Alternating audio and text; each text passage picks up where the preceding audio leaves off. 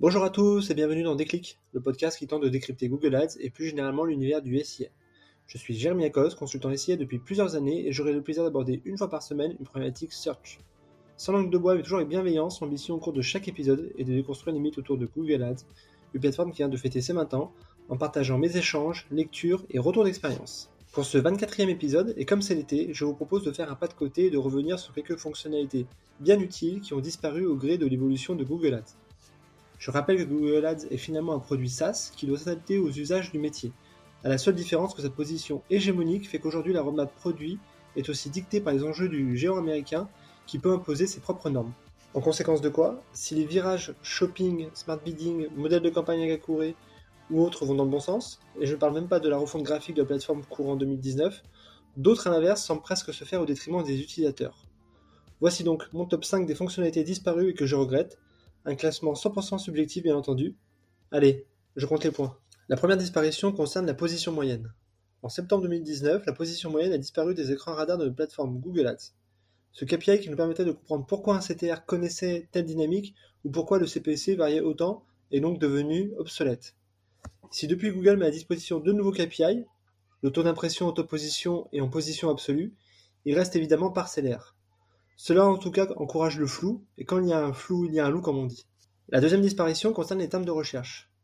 Avec son rebranding, passant de Google AdWords à Google Ads, la plateforme américaine annonce la couleur. Le mot-clé n'est plus tout à fait la pierre angulaire de sa plateforme.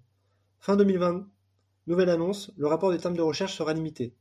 La raison invoquée, la protection de la vie privée. Ainsi, les requêtes à faible volume ne seront plus affichées. Dans certaines industries, cela représente jusqu'à 30% des requêtes. Pour le pilotage, c'est évidemment un coup dur car cela restreint le pool de termes étudiés et à mon sens favorise une surenchère des CPC. La troisième disparition concerne l'extension d'avis.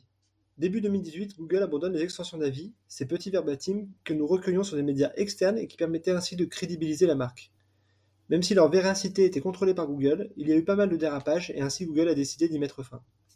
À titre personnel, je trouve cela dommageable puisque je ne comprends pas pour quelle raison il serait possible de mettre en avant ces verbatims sur son site et pas sur son annonce Google. Ces extensions servaient d'abord et avant tout pour les acteurs challengers en quête de légitimité. La quatrième disparition concerne le BMM.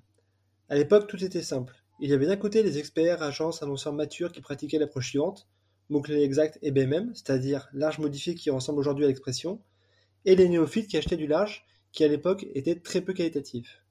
Depuis la fin du BMM en 2021, il n'y a plus vraiment d'approche où tout le monde est d'accord, et en fonction des comptes, on trouvera de l'exact et de l'expression, ou de l'exact et du large.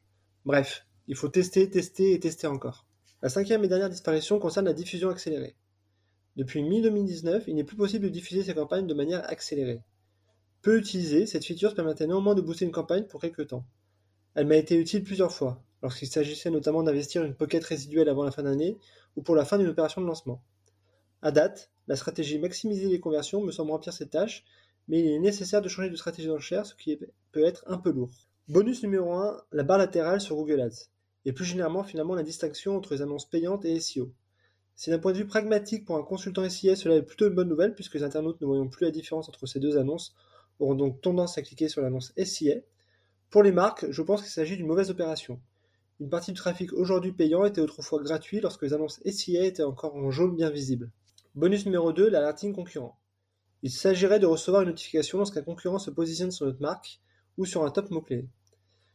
Ceci à ma connaissance n'a jamais existé, mais je trouve que c'est un énorme trou dans la raquette.